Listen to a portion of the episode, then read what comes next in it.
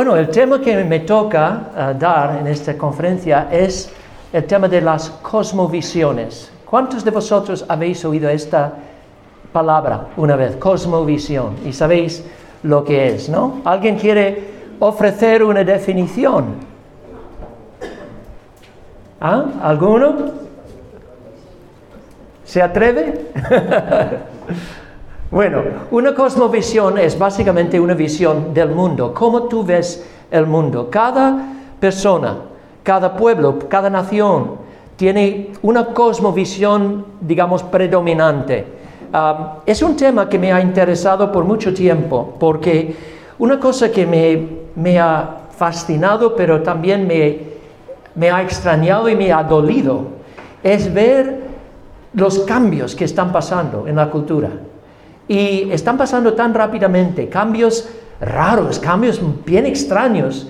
Y yo he querido entender por qué, ¿Qué cómo explicamos todo lo que está pasando, el, rápido deterioro de valores, de, cualquier sentido, incluso de, de un orden, de una estructura moral en el mundo. Todo eso se va desapareciendo. ¿Y cómo se explica?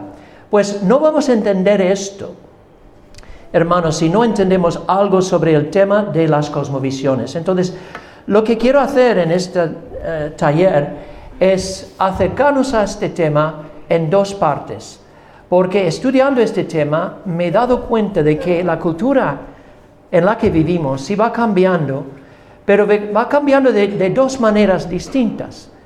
Por un lado, vemos una rápida secularización de la cultura. Estamos viviendo en una cultura cada vez más, yo digo, hiper secularizado. No hay ningún reconocimiento de Dios, de su ley, de, un orden moral. Ah, y vivimos en una cultura sumamente secular. Pero por otro lado, vemos una creciente espiritualidad en medio de este secularismo. Lo que pasa es que no es una espiritualidad basada en la Biblia. No es una espiritualidad que, tenga nada que ver con Cristo. Es una espiritualidad con raíces en el lejano oriente, en religiones como el budismo, el hinduismo. Entonces, en la primera parte de este taller quiero que consideremos el primer aspecto de estos cambios, la secularización. Y cómo esto ha avanzado, en primer lugar, en la esfera de las ciencias y en todo el mundo académico universitario que ha habido una transformación del mundo universitario. Sabéis que las grandes universidades fueron fundadas originalmente, muchas de ellas, como instituciones cristianas. Ah, yo me acuerdo de Harvard University en los Estados Unidos, cuando fue fundada, su lema era, ah, y Jesús dijo, conoceréis la verdad y la verdad os hará libres. Pues al final quitaron y Jesús dijo, ahora su lema simplemente conoceréis la verdad y la verdad os hará libres. Pero quitaron las palabras y Jesús dijo. Y eso es como una parábola de lo que ha pasado. Las universidades han pasado de ser un, mundo mm, de buscar el conocimiento del mundo que Dios ha creado a, un mundo académico en el cual Dios está ausente. No se ve a Dios en ninguna parte. Entonces, ¿cómo explicamos esto? Pues este hombre se llama Al Mohler, es presidente del seminario de los bautistas del sur en los Estados Unidos. Y él ha dicho esto en cuanto a las ciencias. Dice, no existe tal cosa como la ciencia no ideológica. Ah, y está señalando el hecho de que los datos científicos, cuando se interpretan, siempre se interpretan dentro de un contexto de una cosmovisión. O sea, no hay ninguna cosa como la ciencia neutral. Pensamos que sí, pero en realidad, sobre todo cuando hablamos de ah, las ciencias históricas, la historia natural, es una reconstrucción del pasado supuestamente basada en la ciencia. Pero, ojo, no es una reconstrucción neutral, porque cada interpretación de los datos siempre se hace dentro del contexto de una cosmovisión. Entonces, este diapositiva dice, cosmovisión es la manera de ver e interpretar el mundo. Se trata del conjunto de creencias que permiten analizar y reconocer la realidad a partir de la propia existencia. Puede hablarse de la cosmovisión de una persona, una cultura, una época. Es decir, cuando interpretamos la realidad que nos rodea, hay que distinguir entre dos cosas, los datos y la interpretación de los datos. No son lo mismo. A ver, miren este, esta foto, ¿no? ¿Qué ves aquí? ¿Qué ves aquí? ¿Una abuela o una muchacha? Una muchacha bella. Mira, es que depende del ángulo. Porque aquí, si ves eso como una nariz, entonces parece una ancianita. Pero si es la barbilla y esta la nariz de la muchacha y está girando la cabeza y solo ves su oreja, ¿ves? se ve diferente. ¿O qué es este animal? ¿Un pato o un conejo?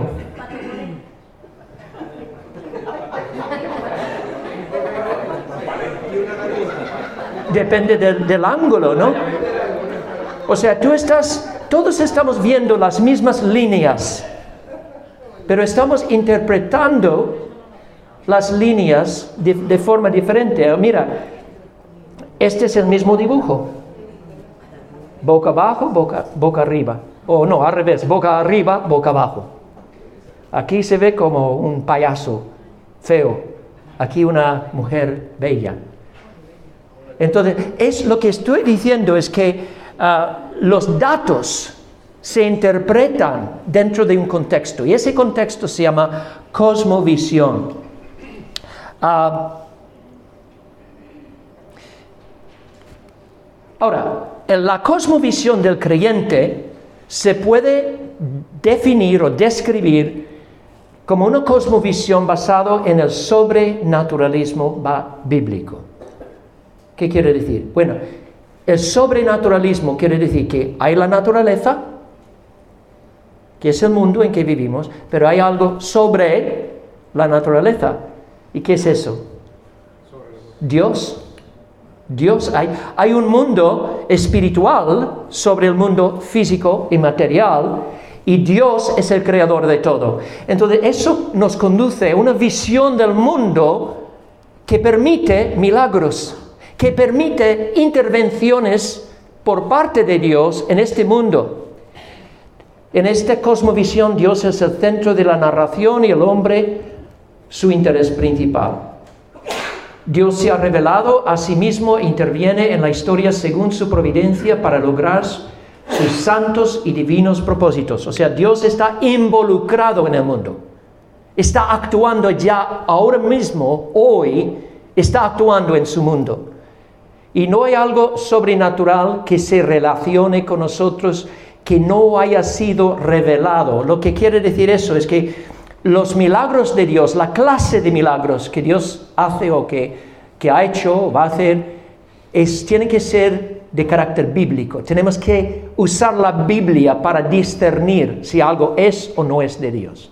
¿Estamos de acuerdo con eso? Obviamente. Ahora, para dar un ejemplo, cómo los datos se interpretan dentro de un contexto. Pensad en el nacimiento de Jesús. Sabemos que Jesús nació como un hijo varón. Ahora, ¿qué tiene un hijo varón? Tiene dos cromosomas en su estructura genética. ¿Cuáles son las dos cromosomas? Cromosoma X y Y. ¿Y de, de quién hereda la cromosoma Y? Del padre. El cromosoma Y es lo que determina el sexo y las características masculinas del, del varonito. ¿no? Entonces, Pero sabemos que Jesús era diferente. Era un, un hijo varón, pero nació de forma única en el mundo por causa de una intervención divina y milagrosa. Dice eh, el ángel a María, respondiendo el ángel le dijo, el Espíritu Santo vendrá sobre ti y el poder del Altísimo te cubrirá con su nombre, con su sombra, por lo cual también el santo ser que nacerá será llamado Hijo de Dios. Entonces, normalmente los hijos varones reciben la cromosoma X, no, Y del padre biológico. Jesús no, no tuvo padre biológico. Él nació por milagro de Dios, por el poder del Espíritu, porque Dios es sobre la naturaleza. Entonces, aunque Él ha establecido leyes, Él ha establecido una un orden en la naturaleza, pero Él está por encima de la naturaleza, con poder infinito, sin límite, y Él puede intervenir y hacer cosas milagrosas. Este es eh, el patrón normal, ¿no? El patrón normal.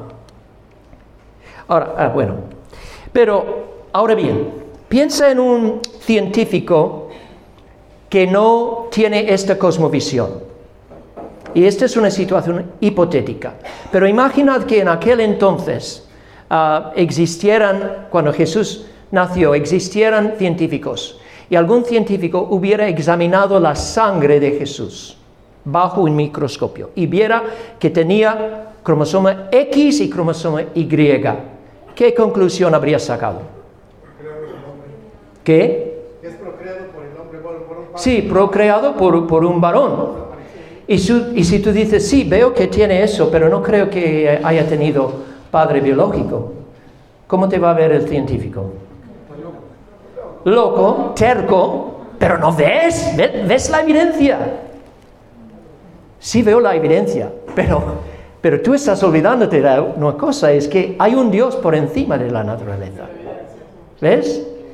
Entonces, eh, ahí ves que si tu cosmovisión se limita a lo natural, siempre vas a dar a todos los datos una interpretación natural. Tienes que buscar una interpretación natural para explicarlo todo.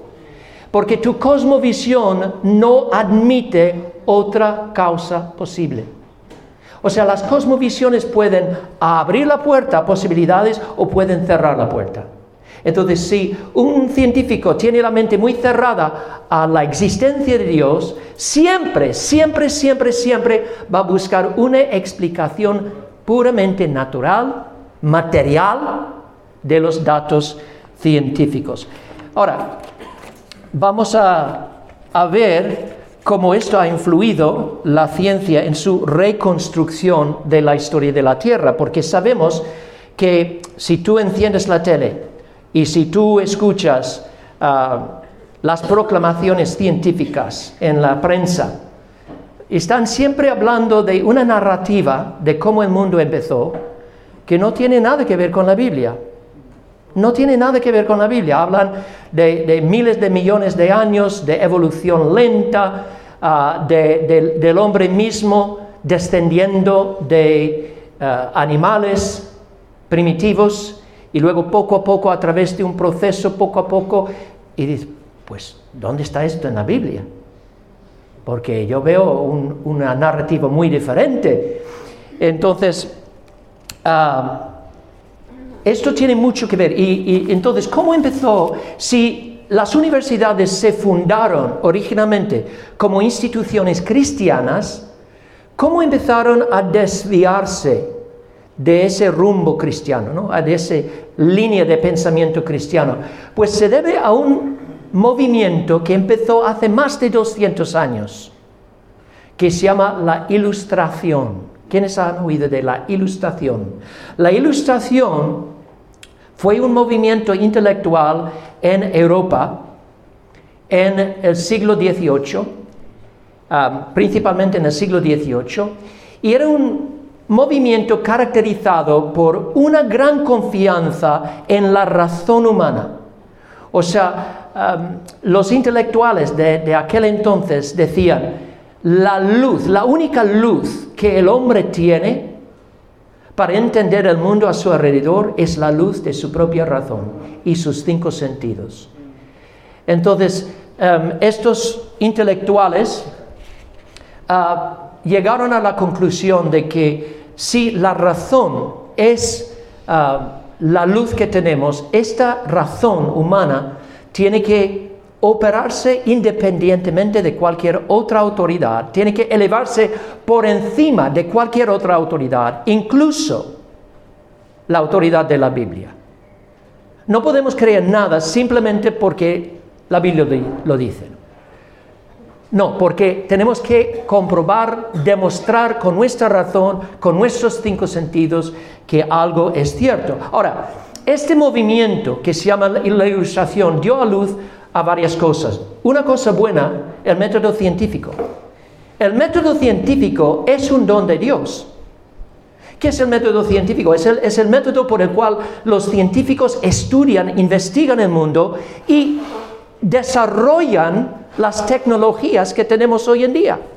Empieza, o sea, hay varios pasos, ¿no? Observan fenómenos en la naturaleza, investigan, hacen hipótesis, hacen experimentos para comprobar su hipótesis, analizan sus datos y sacan conclusiones. Y esto es lo que se hace en laboratorios todos los días. Y es lo que nos, ha dado los aviones, nos ha dado la, eh, la, medicina, todos los avances tecnológicos. Esto es algo bueno, pero luego hay algo malo que, que produjo la ilustración. Y era una actitud de cientificismo. Cientificismo, que es también denominada ideología cientificista. Es creer que desde la ciencia experimental moderna se puede responder a todos los problemas que la humanidad atraviesa. Se dogmatiza la ciencia y se convierte en sí mismo y por sí mismo la verdad. Es decir, el cientificismo es una actitud de mente que dice que la única fuente de conocimiento que tenemos es la ciencia empírica. Es lo que la razón humana descubre por su propia luz a través de los cinco sentidos.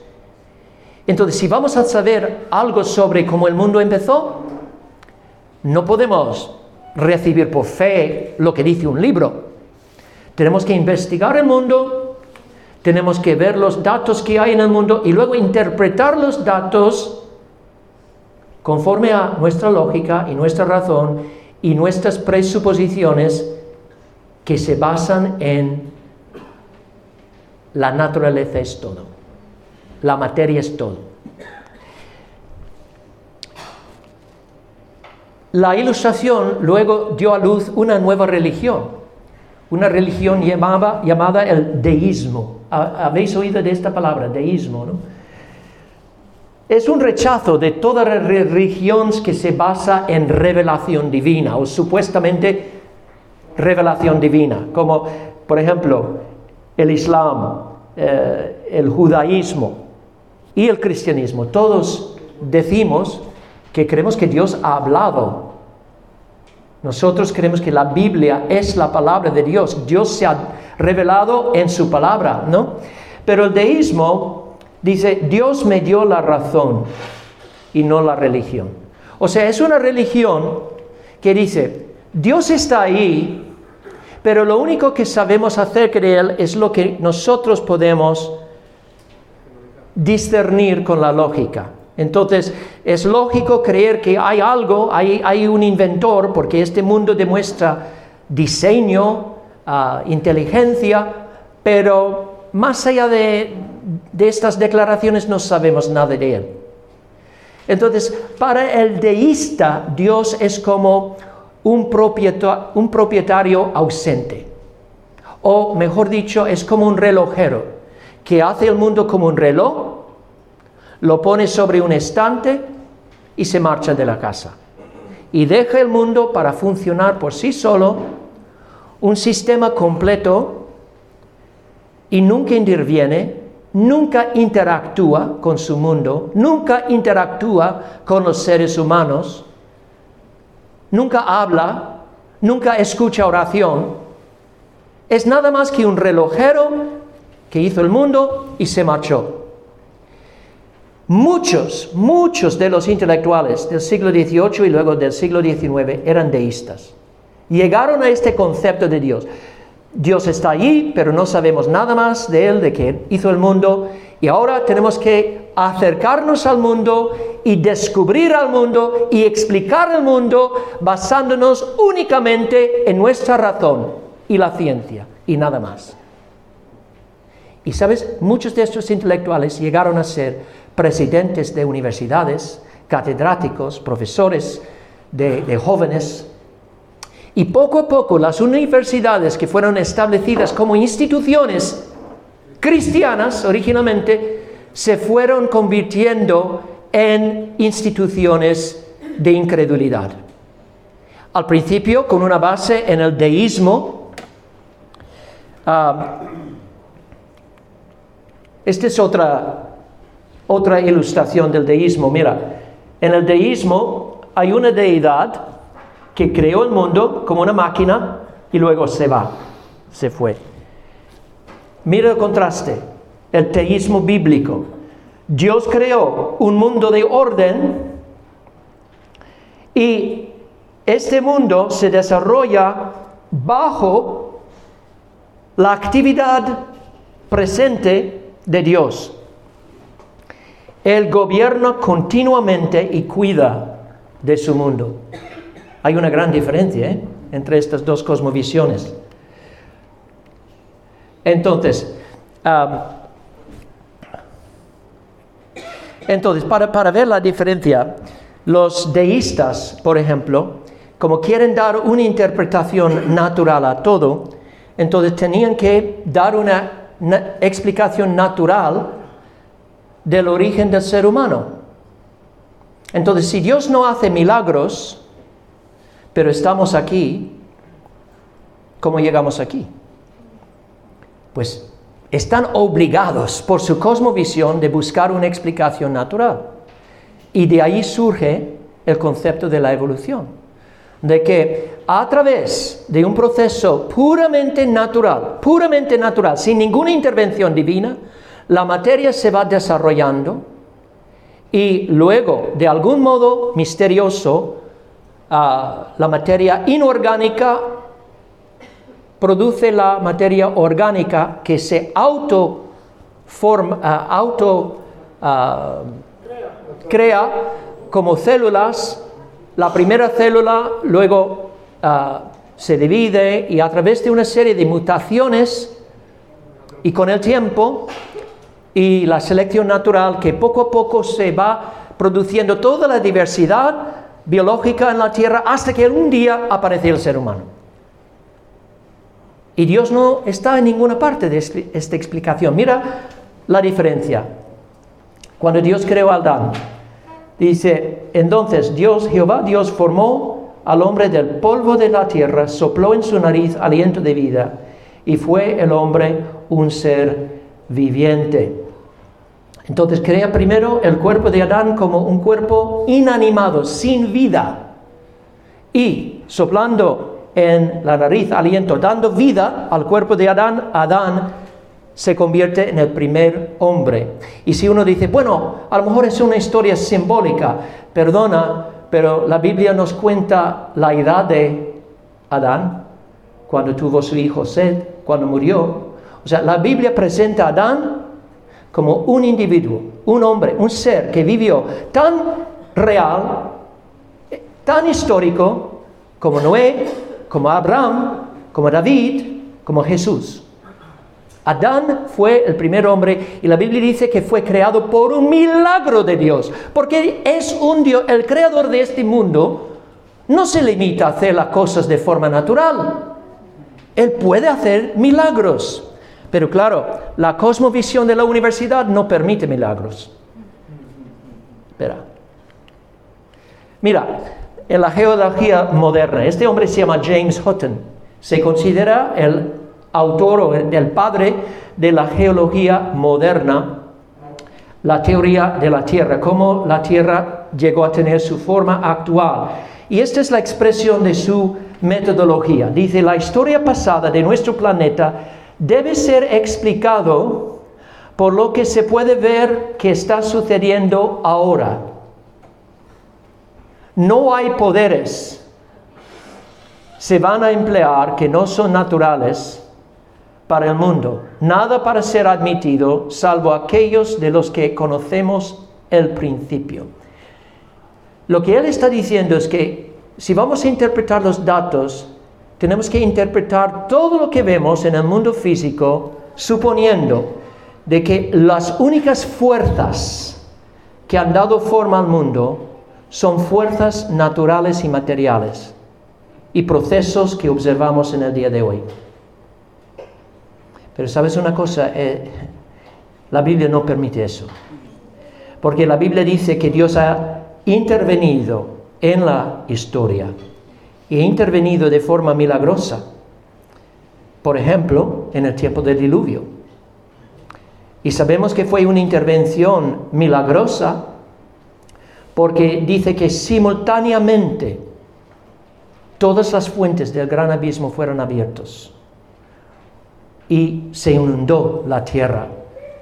Fue un evento milagroso.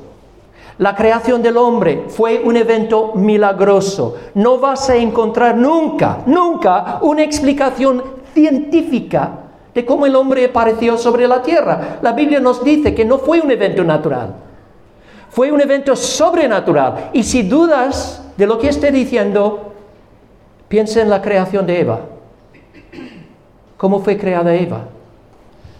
Fue sacada del costado, de, sí, de, Adán, y formada por medio de una especie de ah, ingeniería divina que Dios creó a la primera mujer. Y, y, Pablo, el apóstol Pablo, claramente interpreta esto de forma literal. Primero fue creado Adán y de Adán fue creado Eva.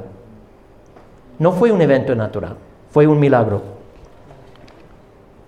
Este es, sabemos quién es. Entonces, este es el, Darwin.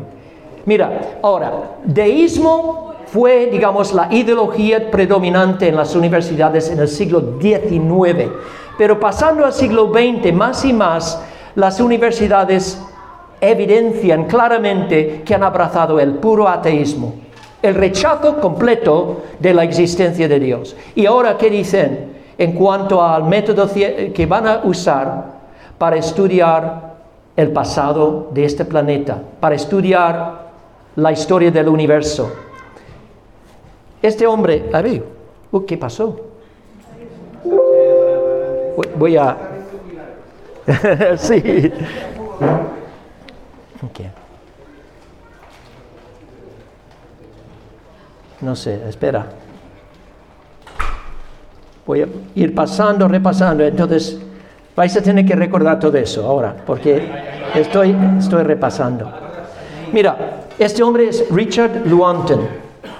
Es eh, un científico que está, ha muerto, pero él dice claramente que en el estudio moderno de la ciencia no vamos a permitir ningún reconocimiento de Dios como interviniendo milagrosamente en la historia. Dice, nos ponemos del lado de la ciencia a pesar de lo patentemente absurdo de algunos de sus conceptos, a pesar de su fracaso en cumplir muchas de sus extravagantes promesas de vida y salud, a pesar de la tolerancia de la comunidad científica a historias ad hoc sin fundamento, sin fundamento porque tenemos un compromiso anterior con el materialismo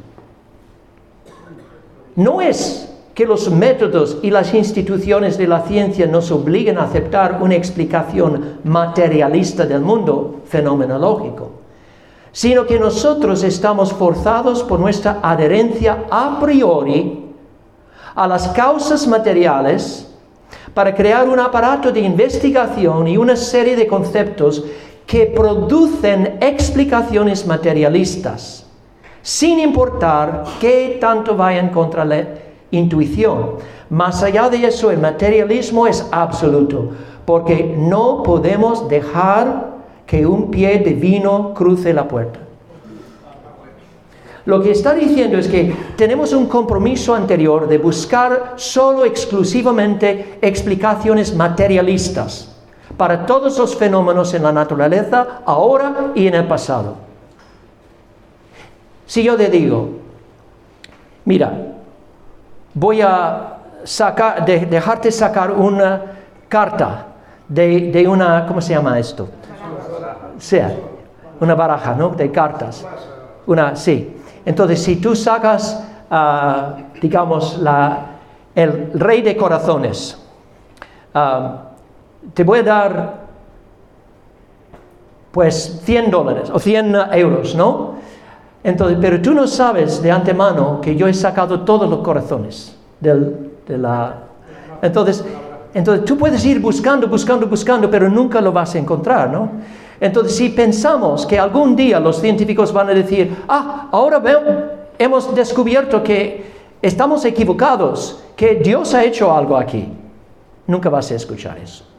Por este compromiso. Están buscando y solo van a permitir explicaciones materialistas. Pero la Biblia no permite esa limitación.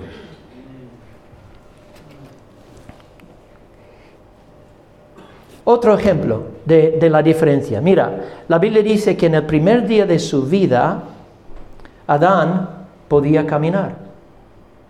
Adán podía ya trabajar en el huerto.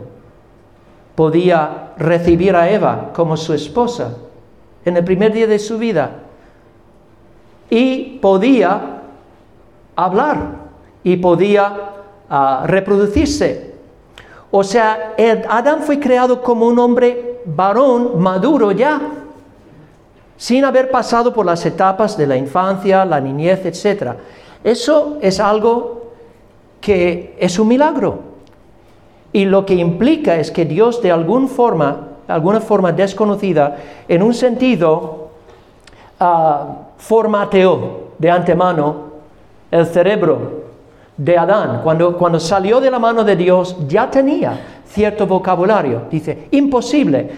Pero es curioso porque estaba pensando esta mañana en que estos mismos científicos que dicen, eso es imposible, Dios no puede crear un hombre maduro ya que tiene conocimiento. El conocimiento solo se adquiere a través de un proceso de aprender durante años, etc. Pero estos mismos científicos, algunos están creando robots de inteligencia artificial que hablan en 10 idiomas el primer día de su función, ¿no? funcionamiento. O sea, Dios creó un hombre maduro ya capaz de hacer muchas cosas. Esto demuestra que el naturalismo, el materialismo como cosmovisión se choca con el cristianismo. Mira, yo voy a pasar ya a la, a la próxima parte por falta de tiempo la próxima parte de esta presentación, porque si no, no vamos a tener tiempo para hacerlo. Espera. Espera.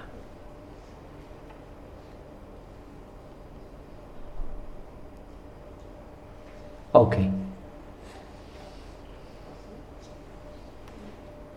Mira. ok. Y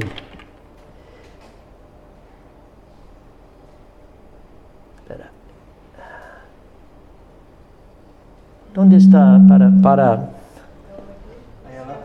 Ah, sí, ahí está. Ah, no, sí, muy bien. Entonces voy a intentar rápidamente y luego al final vamos a tener preguntas.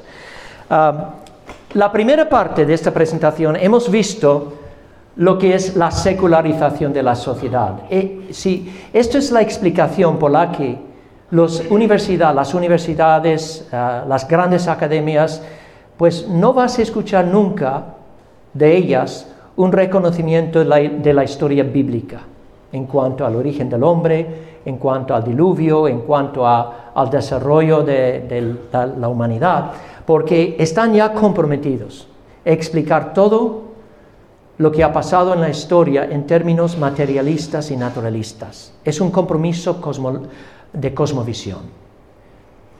Ah, pero curiosamente, al mismo tiempo que la cultura se ha vuelto cada vez más secular, se ve también una creciente espiritualidad en la cultura que yo llamo la nueva espiritualidad.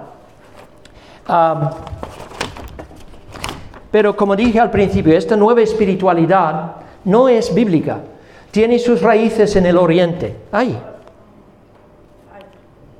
en el budismo, en el hinduismo. Ah, ¿Y cómo ha ocurrido eso? Pues yo creo que el mismo, la misma secularización de la sociedad ha llevado o ha creado con el tiempo un vacío espiritual en el corazón de los hombres. Y hay muchas inquietudes. El hombre moderno, pensamos, bueno, el hombre moderno es un ateo. Pero la verdad es que hay muchas personas a nuestro alrededor que, aunque no tienen fe en Dios, en el Dios de la Biblia, tienen inquietudes espirituales. Entonces han intentado, están intentando llenar ese vacío en su interior con algo. El, ateísmo produce al final una crisis de valores. Este hombre se llama Peter Jones y es un autor que ha escrito uh, varios libros sobre este tema. El más famoso en castellano, tiene traducido, se llama Uno o Dos. Y su teoría es que hay solamente dos religiones en el mundo. Y vamos a ver lo que significa um, con esto. Pero él, um, Peter Jones, dice que él empezó a notar un cambio en la cultura en los años 60, un giro del materialismo puro y duro de los ateos a un misticismo, una espiritualidad mística que viene del lejano oriente. Vamos a considerar el trasfondo histórico de este giro y luego su origen y la manifestación en la cultura popular. Bueno, eh, muchos de los ateos en el siglo XX no querían llamarse ateos. ¿Por qué? Porque la palabra atea, ateo, suena un poco negativo. Si una persona es ateo, suena como si está en contra de Dios, ¿no? Que se opone a Dios. Y los ateos, muchos de ellos querían dar una impresión más positiva y preferían el nombre humanista. Yo soy un humanista. Una, una persona, yo creo en que yo soy a favor del hombre, a favor del florecimiento de la humanidad. Pero ellos creían que la única manera de, que la humanidad floreciera era a través de la razón y la ciencia y descartando la religión. Que el hombre mismo, mira, estas son características, el hombre mismo considera, uh, humanista, considera al ser humano como un ser natural, y no como una creación de Dios. Se pasa del teocentrismo al antropocentrismo. Y entonces, los humanistas tenían gran confianza de que estaban viviendo a, los albores de una época gloriosa en la que el mundo por fin disfrutaría de paz. Porque eh, cuando los hombres descartan la religión y ponen su fe en la razón y la ciencia, eso va a unificar toda la humanidad y a través de la tecnología, los avances tecnológicos, vamos a crear una utopía, vamos a vivir todos en paz y, ya no habrá divisiones basadas en la religión porque um, nos habremos vuelto, nos habremos convertido en una sociedad científica y racional. Y luego viene esto, la Primera y la Segunda Guerra Mundial en, las que murieron millones de personas, hubo genocidios terribles de, de personas y eso destrozó los sueños de muchos humanistas, de que a través de la razón y la ciencia vamos a producir el paraíso. Y en los años después de la Guerra, Mundial, ah, hubo una época próspera, ¿no?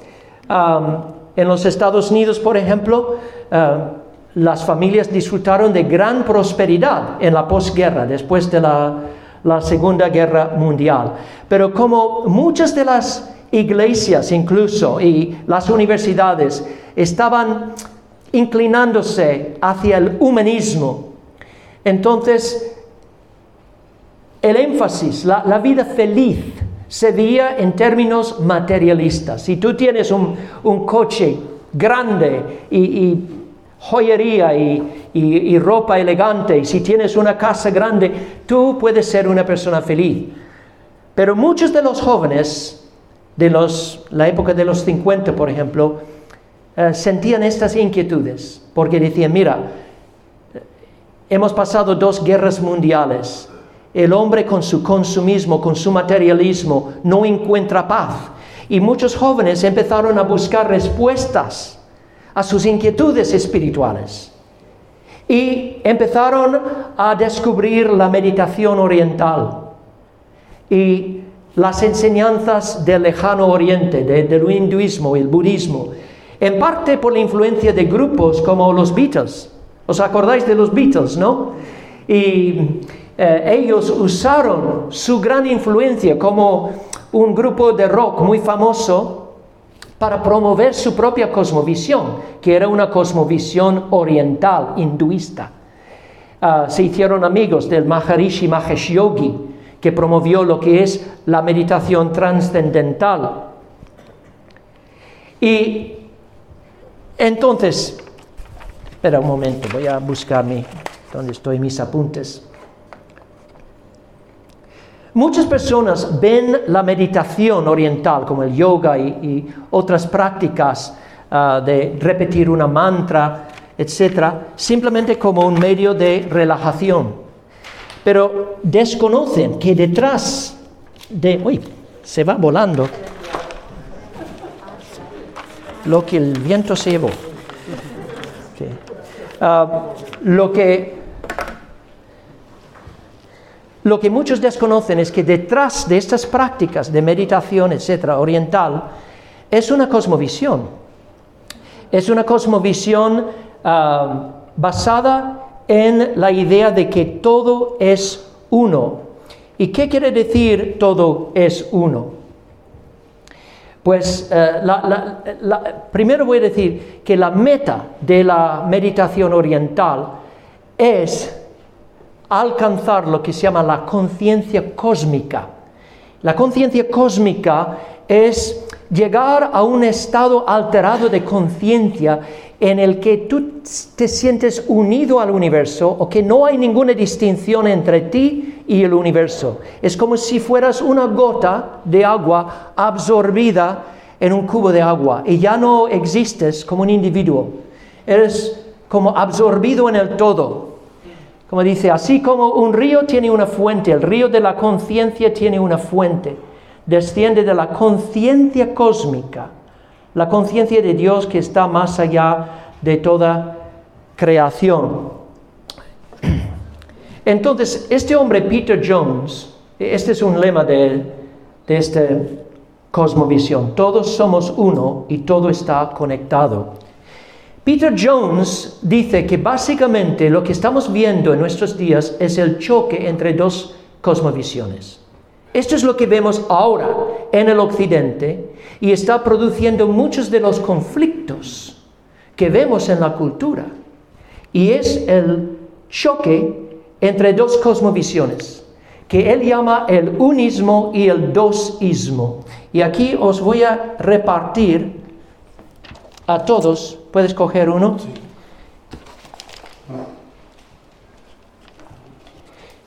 Y creo que son diferentes estas hojas, ¿no? Creo que son diferentes. Entonces, puedes coger una de cada hoja.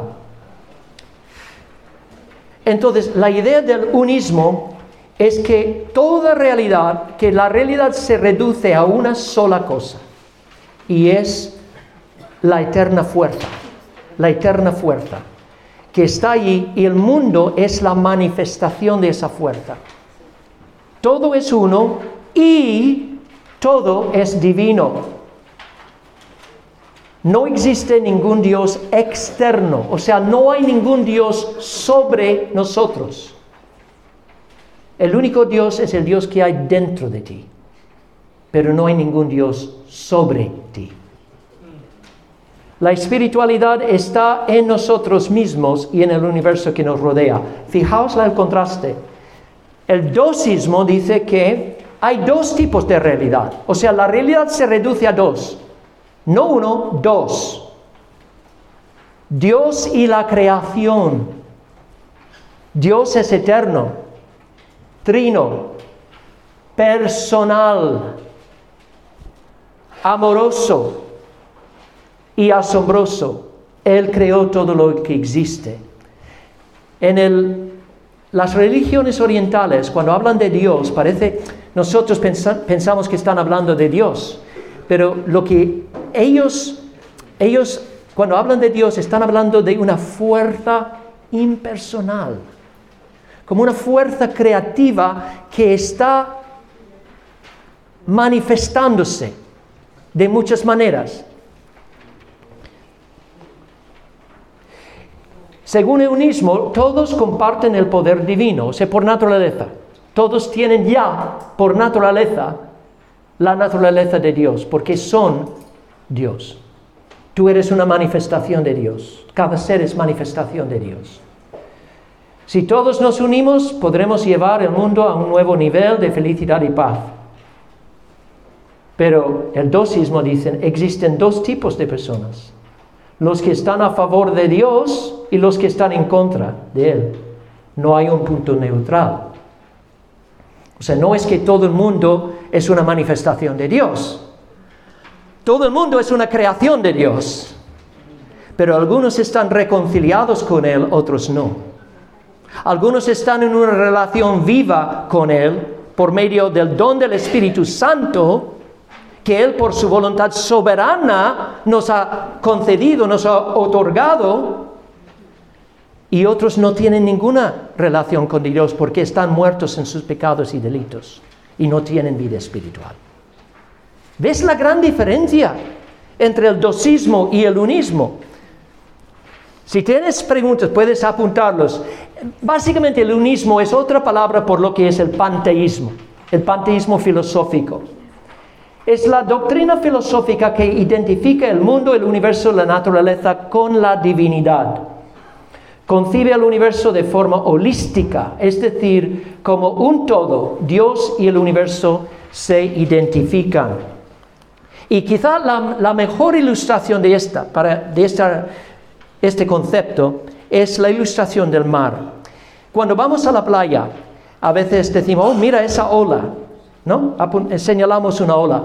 Pero piénsalo, ¿qué es una ola? ¿Dónde empieza? ¿Puedes con tu dedo tocar la línea divisora entre el mar y la ola?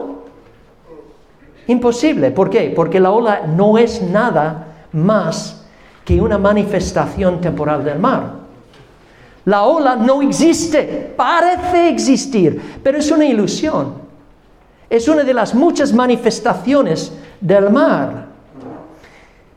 Esto es el unismo. El unismo dice que hay una sola realidad y esa es fuerza creativa. Y todos somos nada más que meras olas que salimos del mar del todo y luego nos volvemos a absorber en, el mar del todo. Y quizá volvemos como otra criatura, pero que la única realidad es el mar. Las olas son manifestaciones temporales. Un hombre que tiene esta cosmovisión, Alan Watts, dice, tú no viniste a este mundo, a este mundo, tú viniste de él, como las olas en el océano.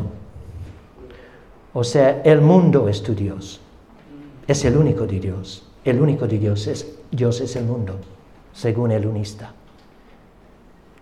No hay un creador. el mundo mismo es eterno y tú eres hijo del mundo. Una temporal manifestación. Otra ilustración. ¿Ves el sol? ¿Qué es esto? ¿Cómo se llama? Sí, un rayo solar, ¿no? Que también es, no es una cosa distinta del sol. Es solamente como una, algo que, surge del sol temporalmente y luego es reabsorbido. Entonces, según el unismo, dice, solo hay una religión y es el arte de desaparecer como persona para que puedas comulgar hacerte uno con la fuerza impersonal, la energía impersonal, la existencia impersonal. Qué triste, qué triste cosmovisión. Ningún Dios personal. Entonces es muy diferente, muy diferente al dosismo. Porque nosotros creemos en el mundo que existe, pero no es Dios, es criatura de Dios. Y hay un Dios todopoderoso y personal que creó el mundo. Ah, bueno, voy a saltar esto. Entonces, ¿de dónde viene el unismo? Yo digo, hermanos, que el unismo tiene su origen en el huerto de Edén. Cuando la serpiente le dio a Eva esta promesa, no moriréis, sino que sabe Dios que el día que comáis de él serán abiertos vuestros ojos y seréis como Dios, sabiendo el bien y el mal. ¿Cuál es la esencia de esta mentira de Satanás? Es seréis como Dios. La promesa de que el hombre puede elevarse al nivel de Dios y ser igual a Dios, igual en el sentido de ser un ser autosuficiente que no depende de nada ni nadie fuera de sí mismo. O sea, es la abolición de la distinción absoluta entre creador y creación. decir a Adán y Eva que ellos pueden llegar a ser como Dios es negar una distinción fundamental entre creador y creación. Es sugerir que tanto Adán y Eva como Dios participen, participan en una realidad más grande que ambos, que es el universo. Y por tanto, el hombre, si existe dioses, el hombre, quizá por, por un proceso de evolución, él mismo puede llegar a ser un dios. Es interesante, el hinduismo reconoce muchos dioses, pero todos nacen del mismo mar, o sea, son manifestaciones del mar, del todo. Tristemente, Eva creó la mentira. Ella creía que podía llegar a ser igual a Dios y por eso desobedeció a Dios. Y esa es la raíz de toda idolatría, porque cuando el hombre rechaza a Dios como Dios, como el objeto de, el único objeto de adoración, porque es el único que merece adoración, es el único supremo, no le queda otra alternativa. Si va a adorar, solo le queda adorar la criatura. Si no vas a adorar al Dios verdadero, vas a adorar a la criatura, empezando contigo mismo. Entonces, cuando el hombre se rebela contra Dios, es como él se pone la corona en su propia cabeza, yo soy un ser, yo puedo decidir por mí mismo la diferencia entre el bien y el mal. Por mi sabiduría, por la luz que hay en mí, por mi razón, por mi inteligencia. Yo, sin depender de nada fuera de mí, determino el bien y el mal. Yo soy el rey. Y luego, cuando el hombre se autoglorifica, luego adora la obra de sus manos. Toda idolatría empieza ahí. Primero nos exaltamos a nosotros mismos como si fuéramos capaces de vivir como dioses, seres independientes, autosuficientes, sin necesidad de depender de nuestro Creador. Luego, en consecuencia de esa idolatría, empezamos a adorar la obra de nuestras manos toda la creación. Ahora, ¿cómo se manifiesta esta cosmovisión errónea en la sociedad actual? Voy a rápidamente mencionar cinco maneras. Primero, la primera manifestación es un rechazo de lo que es la religión organizada. ¿Cuántos han oído la expresión, personas decir, yo no soy religioso, soy espiritual? ¿No? La religión, como religión organizada, sería incluso en cristianismo, porque nos organizamos. Nos organizamos en iglesias locales, tenemos cultos, nos reunimos, etc. Pero Muchos dicen, no, no, yo no pertenezco a ninguna religión organizada, yo soy como el pez en el mar. Ah, en los Estados Unidos, en las encuestas, hoy en día, cuando dicen, ¿con qué grupo religioso te identificas? Y ponen cristiano, ah, judío, musulmán, budista. ¿Sabes cuál es el número uno? La respuesta número uno en los Estados Unidos entre jóvenes hoy en día? Ninguna. Ninguna. Los ningunos es el grupo que más crece. Ah, y son estas personas. No soy religioso, soy espiritual. ¿Sabe quién dijo eso? Paul McCartney de los Beatles. Fue el primero, porque normalmente cuando las personas quieren rechazar cualquier conexión con cualquier iglesia, cuando no ven ninguna diferencia entre Cristo y Mahoma y Buda, es porque están en el fondo con una cosmovisión unista. unista. Segunda manifestación, bueno, es el rechazo de la realidad binaria. El dosismo es una cosmovisión binario, porque distingue entre Dios y la criatura. Y cuando uno rechaza esa distinción y dice, no hay esa distinción, es mentira, que todo es uno, entonces cuando uno, cuando uno acepta que hay una distinción entre Dios y la criatura, va a mirar a Dios para aprender las distinciones. Entonces Dios en su palabra y en la naturaleza misma revela distinciones entre hombre y mujer, entre lo bueno y lo malo, entre lo puro y lo impuro, lo normal, lo perverso. Cuando uno rechaza la realidad binaria del dosismo, del cristianismo, eh, la tendencia es empezar a negar los binarios que hay en el mundo.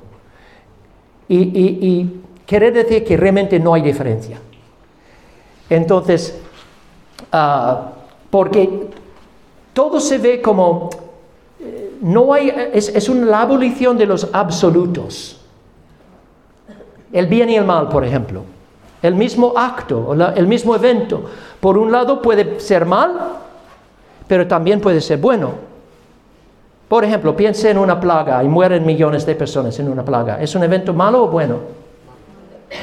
Malo para los que mueren, bueno para los gusanos. Tienen más que carne para comer. Y, y os reís, pero tened en cuenta que si todo es uno, el gusano es igualmente una manifestación de Dios que el hombre. Entonces no hay el bien y el mal absoluto. entonces, si todo es uno, entonces, y todo es manifestación de Dios, hay que declarar que todo es sagrado. Todas las relaciones son sagradas. Todas las formas de sexualidad tienen que verse como sagradas también. Ah, no se puede hacer distinciones. Todo tiene que ser aceptado, bendecido, celebrado, declarado sagrado y divino. No hay diferencia entre la unión de un hombre y una mujer, o entre dos mujeres, o entre dos hombres, o quizá entre tres. Porque todo es manifestación de Dios. Todo es sagrado, según el unismo, no el dosismo. Y eso lleva a otra consecuencia, la destrucción de la sociedad o la civilización occidental. La civilización occidental fue fundada sobre una base de verdades bíblicas, de que vivimos en un mundo creado por un Dios personal, todopoderoso que está sobre nosotros. Y este mundo Él lo define. Él define lo que es varón y hembra. Él define lo que es el matrimonio. Él define lo que es bien y el mal. Entonces, una mujer, Melanie Phillips, dice que toda la revolución sexual que estamos viendo en nuestros días es un método de destruir la civilización occidental. Dice, ah, la liberación, esta es la verdadera agenda, el ataque de la civilización occidental. La liberación sexual se utiliza como arma contra los principios fundamentales de la cultura occidental con el fin de destruirla y reemplazarla con un nuevo tipo de sociedad por completo. Y eso es lo que está pasando en nuestros días. Otra consecuencia, la reforma del sistema escolar. Hay que adoctrinar a los niños para que ellos empiecen a rechazar las realidades binarias, que es una manifestación del rechazo del dosismo de cristianismo. Entonces, si, podemos enseñar a los niños de que todo vale, todo es en el fondo lo mismo, son manifestaciones temporales de lo divino y todo es igualmente sagrado, entonces ya no existe base de de enseñar a los niños la diferencia entre el bien y el mal. Y de hecho esto es exactamente lo que está pasando en las escuelas públicas. Si tú lees lo que están enseñando a los niños hoy en día en las clases de educación sexual, es toda filosofía. Empiezan diciendo a los niños, tú eres el único que puede decidir tus valores.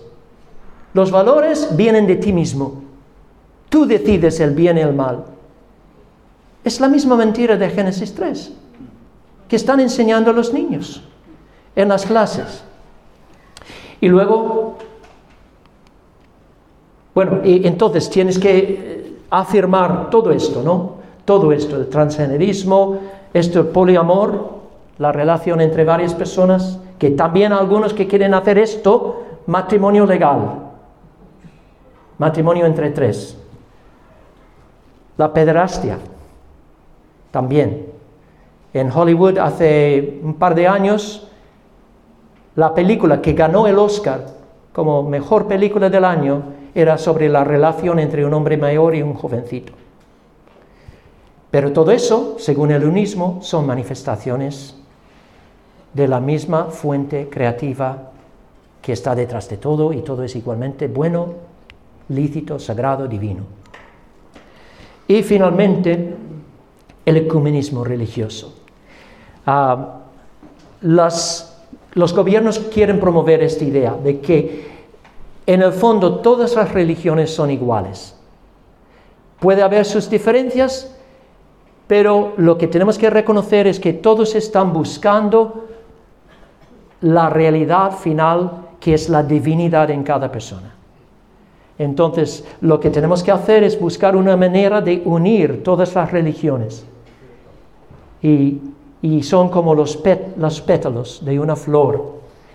El centro de todo es la misma fuerza creativa divina que se manifiesta como el Islam, se manifiesta como el cristianismo, se manifiesta como el judaísmo. Son simplemente pétalos del mismo flor, de la misma flor. Porque todo es divino, es decir, es el unismo en manifestación. Para terminar, y luego a ver si tenemos cinco minutos para preguntas, pero no sé. ¿Cómo respondemos a todo eso? Pues tenemos que responder exactamente como el apóstol Pablo a los atenienses. El apóstol Pablo veía todo esto en Atenas. Atenas era una cultura pagana, era una cultura basada en, en el, el paganismo. Entonces, ellos eran personas religiosas. Hoy en día la gente dice, no soy religioso, soy espiritual. Pero hay muchos que dicen, tiene que haber algo. ¿No? Esta es una cosa muy común. Lo que tenemos que hacer es responder a esas personas y decir, ese algo que tú desconoces es un alguien. Él se ha dado a conocer. Es un Dios personal el creador. Y como es nuestro creador, no es como su creación. No somos uno con Él. Somos distintos de Él. No somos meras extensiones o manifestaciones de su ser, somos criaturas hechas a su imagen y semejanza, pero no le hemos hecho caso, no hemos respondido a la revelación general que ha dado en la creación. No le hemos buscado y por eso somos culpables. Y por eso Dios tiene que juzgar. Pero tengo buenas noticias. Porque este mismo Dios que ha designado un día en el futuro cuando va a juzgar a la humanidad, ha enviado a su propio Hijo para salvar a todo aquel que confía en Él.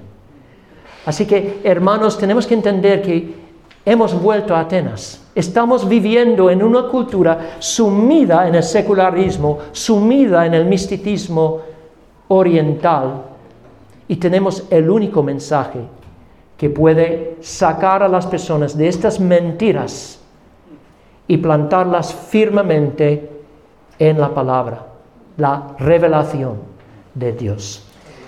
Pues tenemos cinco minutos para preguntas antes de terminar. No sé si hay, se he cubierto mucho terreno hoy y espero que habéis podido seguir todo. He intentado quizás hacer demasiado, pero es que eh, estaba estudiando mucho este tema, quería compartir todo lo que he estudiado. Pero no sé si tienes, escuchando el discurso, si te ha quedado alguna pregunta? ¿Alguna? A lo mejor, sí. Yo pienso, yo tengo tres hijos, ¿no? Lo tengo en un colegio concertado. El colegio concertado es que tiene subvención, es privado, medio privado, ¿no? ¿Lo entendéis? Y, y claro, aunque tiene una confesión cristiano-católica, sí. claro, según la ley tiene que acatar lo que está puesto, ¿no? Que es lo que hemos visto sobre inducir a los niños ya en las diversas familias. Sí. Ellos saben la convicción, le hemos hablado y ellos discrepan de lo, esa enseñanza y lo discuten con los profesores, tanto de filosofía como de, de lo que es la doctrina cristiana nuestra, ¿no? como cristianos que somos. Pero esto, nosotros porque se lo hemos enseñado, pero esto no se enseña en la iglesia. Sí. Es lo que yo vengo. Hay miedo en la iglesia a enseñar esto, porque no lo enseñan. Nosotros, porque ellos venían con la duda, mamá ha venido el Señor y ha dicho que esto va a hacer no sé qué, no sé cuánto. ¿Lo que es? Pues venga, vamos a enseñarlo. Y ellos, pues con ese ansia y ese hambre, pues lo discuten y lo han abierto y los profesores y todos se ponían en plan de guerra y decía yo, mamá, si ellos son los primeros que no creen y están impartiendo una enseñanza que no quieren impartir, ¿por qué la defienden tanto? Eso era su pregunta. Y luego la segunda es el por qué la iglesia tiene miedo a enseñar esto. Porque esto no lo oigo yo en ninguna iglesia. Por lo menos en la que yo estoy, no se explica. Pues es importante explicarlo porque sabemos que hay una sola cosa que puede vencer la mentira y es la verdad.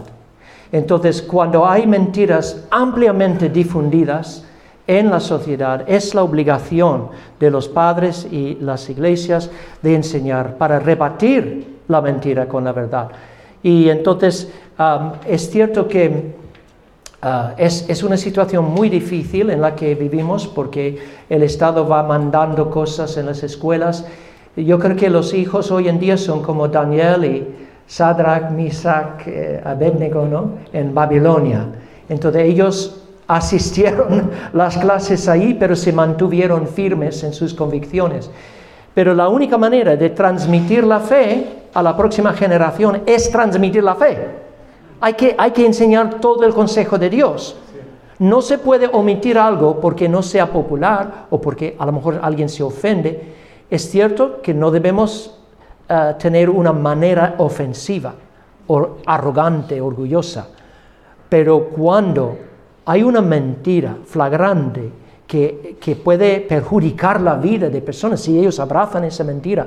Tenemos que hablar, tenemos que hablar, tenemos que enseñar, es necesario.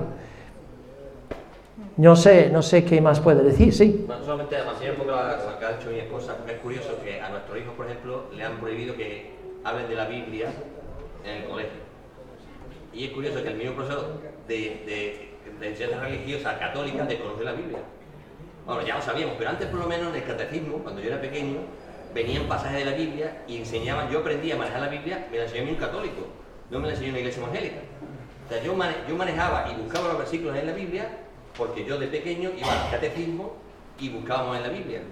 Y curiosamente, ahora ya, por lo que me transmite mi hijo, que no da catecismo, no están en la casa de religión, pero por lo que hablan con la religión de, de profesores de la Iglesia Católica, está pasando lo que tú, a, bueno, lo que estás en un momento acabas de explicar. Y es que como que parece que les da vergüenza acudir a la Biblia.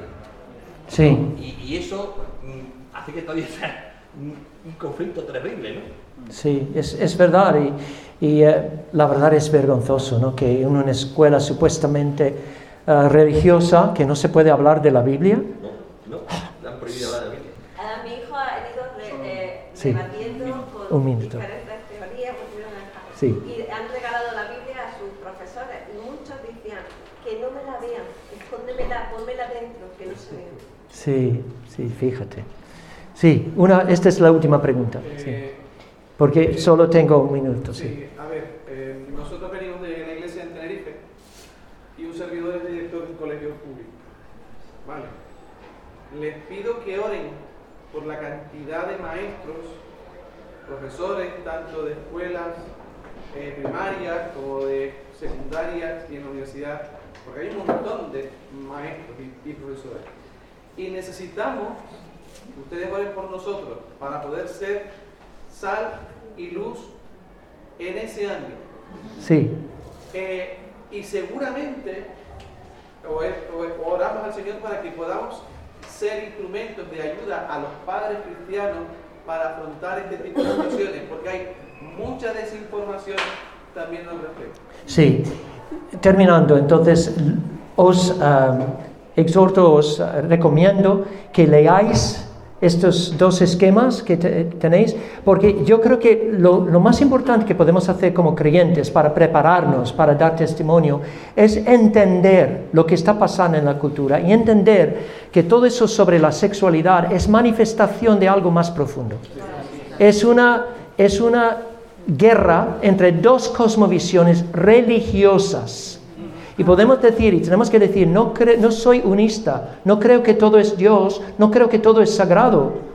Yo creo que hay un Dios sobre este mundo que Él ha definido el bien y el mal. Y tenemos que prestar atención a su palabra. Y no tenemos que, si no quieren escucharnos, ya has dado testimonio. Si dicen, cállate, pues entonces que, que te calles, pero has dado testimonio. Hay un Dios, hay que prestarle atención. Bueno.